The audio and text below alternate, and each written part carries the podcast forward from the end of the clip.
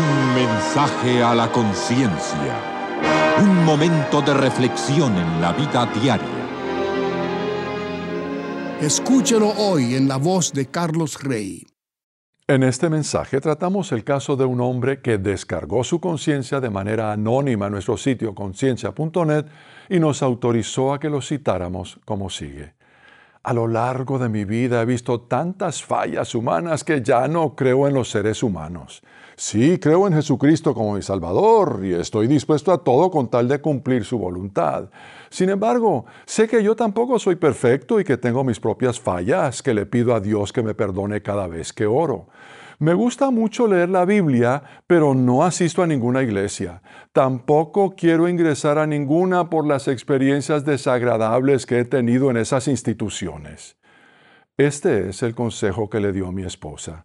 Estimado amigo, ¿Cuánto sentimos que haya tenido experiencias tan desagradables en las iglesias a las que ha asistido? Lo que usted dice explica por qué muchas iglesias tienen tantos problemas. Se debe a que esas iglesias están llenas de personas. Donde quiera que hay personas, va a haber errores y fallas. La mayoría de las personas que van a la iglesia no afirman que son santas o perfectas. Al contrario, muchas asisten porque saben que son pecadoras por naturaleza y que solo Dios puede ayudarles a no cometer tantos pecados. ¿Están todos los que asisten a la iglesia tratando de tener una relación más estrecha con Dios? Claro que no. Hay quienes conciben a la iglesia como un club social.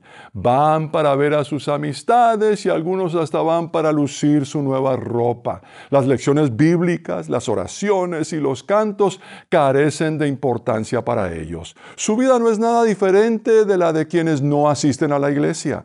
Algunos mienten, engañan y roban, a veces a costa de otros que van a la misma iglesia. Asimismo hay quienes van porque es una tradición de su familia.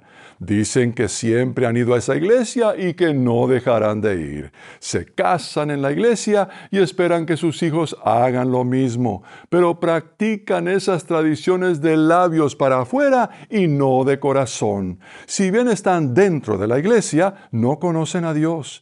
Al parecer, usted ha tenido la mala fortuna de asistir a iglesias donde las personas a las que llegó a conocer no tenían una relación genuina ni sincera con Cristo. Bien pudieran haber estado cumpliendo con los requisitos o sacramentos de su religión, pero los sacramentos y la religión no transforman la vida. Solo una relación estrecha con Jesucristo cambia la vida de una persona. Es porque Jesucristo, el Hijo de Dios, es aquel que entregó su vida para pagar el castigo por los pecados que usted y yo hemos cometido. Le recomendamos que lea los casos 234 y 591 en conciencia.net para ver el consejo que les dimos a otros que han tenido experiencias desagradables con personas que asisten a iglesias. Al igual que ellos, usted necesita buscar hasta encontrar una iglesia en la que se congregan personas que son sinceras en su adoración a Dios. Con eso termina lo que recomienda Linda, mi esposa. El consejo completo, que por falta de espacio no pudimos incluir en esta edición, puede leerse con solo ingresar en el sitio conciencia.net y pulsar la pestaña que dice casos y luego buscar el caso 609. Para recibir un mensaje a la conciencia por correo electrónico, ingrese a conciencia.net y suscríbase hoy mismo.